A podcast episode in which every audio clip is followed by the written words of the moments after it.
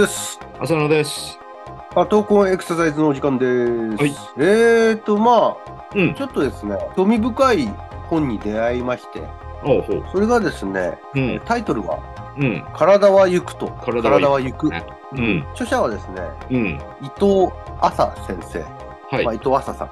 うん。伊藤麻さん自体はですね、東京工業大学科学技術創生研究院未来の人類研究センター長。まあ、長いんですけど、うん。まあ、東京工大の先生ですね。うん。本の内容はですね、ことこれは運動学習っていうところに関わってくるんですけども、うん。何らかのその体の動きだとか、技技能を習得するっていうことに、どういった要因がか関わってるのか、あるいは技能を習得するとはそもそも何なのかとうん。いうところを語られてる本なんですよね。で、私たちもやっぱり運動学習っていうところに非常に興味のある世界なので、うん。手に取って読み始めたっていうところなんですけど。私もね、ちょうどそれ、新聞書評で見て面白そうと思って、手には入れたんですけど、3分の1ぐらいまで読んだのかな。うん。うん。一番面白いなと思ったのは、その運動学習ってことだと思うんですけど、その運動学習っていうのは、こう、繰り返し何かを行っていきながら修正していって、定着させるっていうようなイメージがあったんだけど、うん。ちょっと違う視点からこの著者の方は捉えていて、うん。体の方が先に動きに行くんじゃないかみたいな。そしてそこで得られたバイナリー試行錯誤を経て、一つの次への段階に進んで、結果的に学習をそれはしたという、そんな捉え方だったね。うん。まあ、モーターラーニングの理論にもそういうのはあるのかもしれないけど、ちょっとイメージとは違って新鮮な感じだったんです。うん。興味深い表現だったのは、ものをこう、習得していくときに、うん。いろんなろんな工程があるじゃないですか。例えば、ピッチング動作一つ取っても、うん。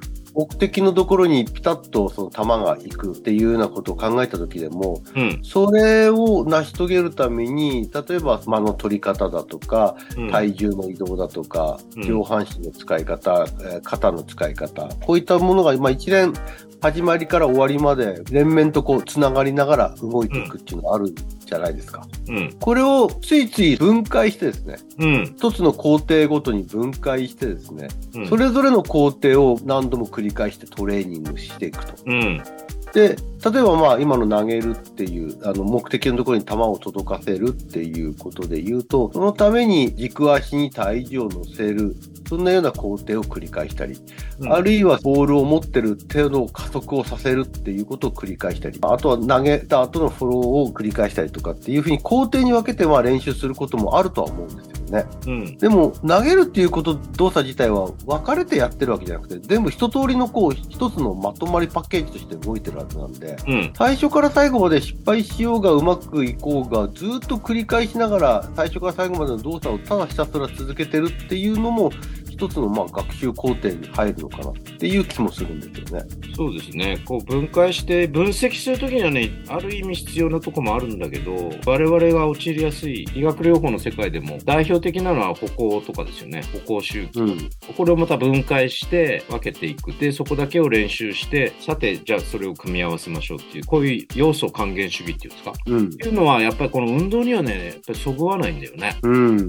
まあ、複雑系と言われてますから、運動も。それだったら、ん例えばですね、あの今の分解して、それぞれの動きが正確なのか、それぞれの動きが、その、例えばモデルとする動きと一致してるのかどうか。例えば、モデルを仮にですよ、うん仮にダルビッシュ有投手だったとしましょう。うん。そのダルビッシュ有投手の一つ一つのその動きを全部分解してですね、その動きに一個一個近づけさせたとしましょう。うん。それを全部つなげたら、じゃあダルビッシュになるのかっていう話と、うん。一方ですね、ダルビッシュの動きを最初から最後まで球を持ち上げて、最後指から離れるところまでを一つの動きとして記憶させてですね、うん。そのダルビッシュの動きをこう再現できるロボットを作ったとしましょう。うん。そのロボットに自分の体をこうぴったり合わせてですね、そのロボットに体を動動かさせてもらうと。うん。そうした方がむしろ最初から最後まで一連の最後まで投げ切るっていう動きをですね、体でずっと何回も繰り返してる方が、もしかしたら、あ、こういう動きなのかっていう認識ができやすいのかもしれないし。そうそう。それに気づいてる人はね、何人かやっぱりいてね、こう優秀なパフォーマンスを再現するのを体感させるっていうんですかね。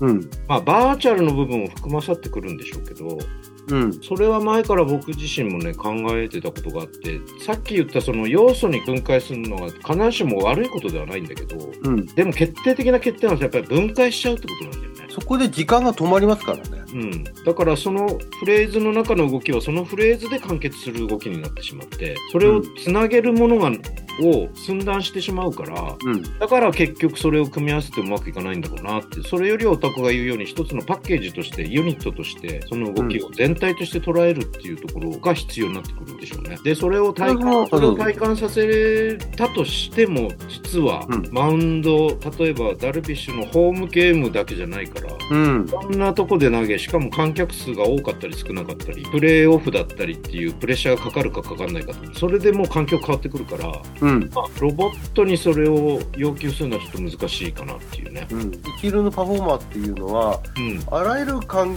境であらゆるやり方を変えても同じような結果になれれるっていうのがすごいところですよね。そうですね。だからそこのを分解すると、その元の違う環境と別の環境では動きはもしかしたら違うかもしれない。うん。うん。だけど求めるパフォーマンスは限りなく等しくなったいな。うん。そんなことはね、あの桑田投手のフォームの話でちょっと述べられたりしてるんですよね、このまあ、本で。この本の中で。うん、うん。そのやっぱり巧みなもの人たちっていうのは、同じことをただやってるんじゃなくて、むしろ結果を同じようにするためにいろんなやり方を変えてる。いろんな風にこうアレンジしてるっていうところが巧みな人たちの一つの特徴ですよね。うん、うん、うん。あまあ、今の例で桑田さんがですね、現役の頃の話もちょっとありましたけど、他にも優秀なピアニスト、有名なピアニストなんかが、それぞれの会場で弾く自分の自前のあのピアノを持っていけば別ですけども、うん、うん、会場であのピアノはやっぱり違うんで、違うよね楽器。が。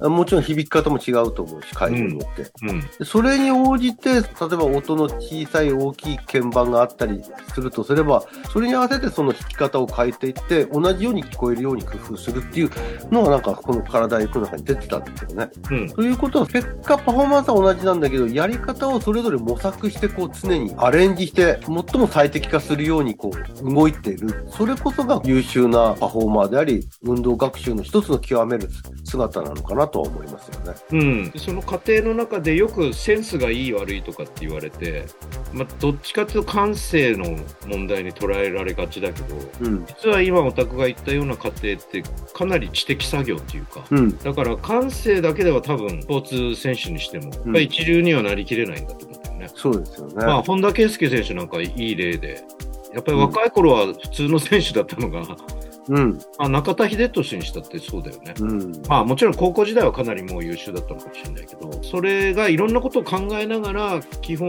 をベースにやり続けていったっていう結果が残り続けることができたっていうトップレベルに。うんその前に感性だけでやめてった選手はもう5万といるわけだから。一つのこう成功する型を持ってはいても、その成功という結果を導くためには、型からちょっと外れて、その型を一部壊して、アレンジして、でも結果は同じように出せれるというふうに、うん。常にそのパフォーマンスの結果を意識しながら、自分の持ってる型をアレンジしながら変化させていくっていう、そこがやっぱり優秀な人たちの特徴、うん共通する特徴だと思いますよね。そうだよね。もちろんそこには、なんとかもっと上手くなりたいとか、なんとか上に行きたいとかっていう心理的なね、うん。モチベーションっていう言葉で片付けていいかどうかわかんないんだけど、まあ強力なモチベーションが根底にはあるよね。そうですね。こうなりたい、ああなりたいっていう、こういう結果になりたい、ああいう結果になりたいっていう以上に、うん。ボクサーの井上尚弥選手にしても、大谷えー選手にしてもですね、やっぱり共通してるところは、もっと上手くなりたいと思ってるところですよね。もっと強くなりたいと。うん。自分の思い描いているパフォーマンスにいかにこう近づけれるかっていうところの、そこに対するモチベーションがすごいですよね。そうだね。チャンピオンになることだとか、勝利投手になること以上にそこに対するモチベーションがすごいなと。だから、感性は当然必要だし、心的な意図っていうんですかね。うん。そして知性も必要だから、まあ、それが地上位っていうやつなのかなっていう気もするけどね。地上位。うん。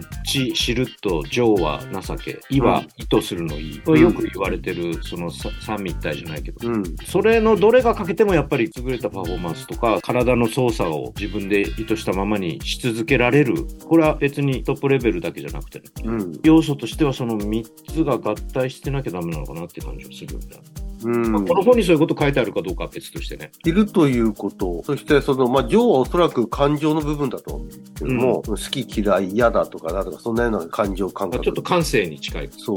で、意というのは意図するっていうところだと思うんですそう、よね。もっと意思の非問題みたいなね。うん。これが正しいかどうかわかんないですけども、ちょっとまた調べてフィードバックしますけど。その自分の動き、自分のパフォーマンスに地上位を持ってるってなれば、自分をこう、いかに客観視できるかっていうところにもつながってきますよね。うん。その自分の動きを客観視できる、自分のやりたいことを客観視できるっていうことが、物事を習得する巧みになっていくっていうところに、かなりえー影響を与えてる印象は受けますよね。ああ、いわゆるメタ認知ってやつですか？そう、うん、まあ、自分がどうなってるのかをいろんな側面から見て取れれるっていう感覚ですよね。そうだね。そういうのが体のメンテナンスにせよ、ちょっとした日常生活の中での身体操作にせよ、常にあるような気がするんだけどね。うん。うん。以前にも、あの、この番組の中で言ってた、オタクが言っている手張り。ああはいはい。えー物事の型を守り、その型を破り、うん。で、あ理は新しく作る意味ですかね。うん。その手張りにも通じるところがあると思うんですけどね。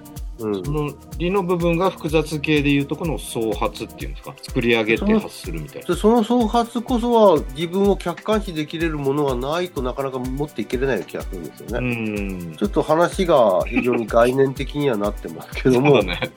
ただ、その学習って単純に繰り返し繰り返し同じことをやったら身につきますよっていう単純なことではないっていうことはちょっと理解してもらえるんじゃないかと思うんですよね。うんそんなようなことをまた、うんあの、今回ちょっと体は行くっちゅうこの面白い本に出くわしたんで、まうんあそのことをちょっとこだわりながら、もうちょっと書評的に話していけれればと思うんですけそうだね。お互いに読んだ後またね、どね。チェックしてみましょうって感じ。じゃあまたえー次回、えーはいよろしくお願いします。ありがとうございます。